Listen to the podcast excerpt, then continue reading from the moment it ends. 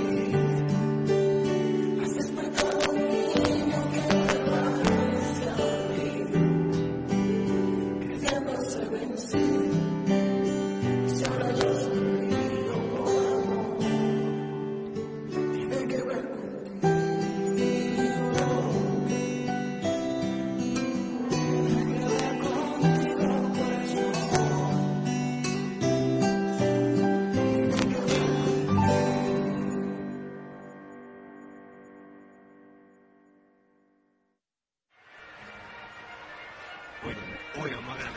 ¿No sabías que de todo lo que tienes acumulado en tu cuenta de pensiones, más de la mitad ha sido generado por las fundaciones hechas por tu alta preparada? Vas a hacer la mitad, bárbaro. Oye, pero eso está muy bien. Por eso que te informaste para ganar cuenta conmigo. Entra a www.adap.org.do para que no te cuenten. Esta es la nota 95.7. うん。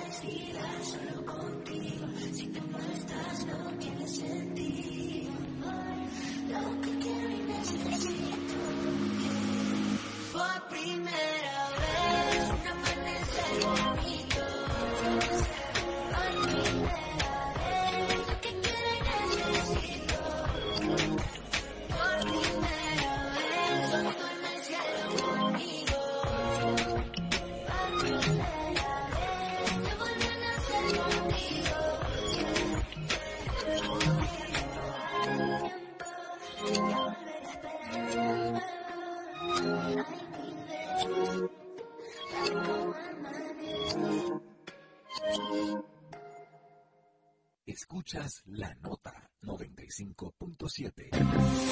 En 5 minutos, esto no tiene nombre. Por la nota 95.7. Conoce de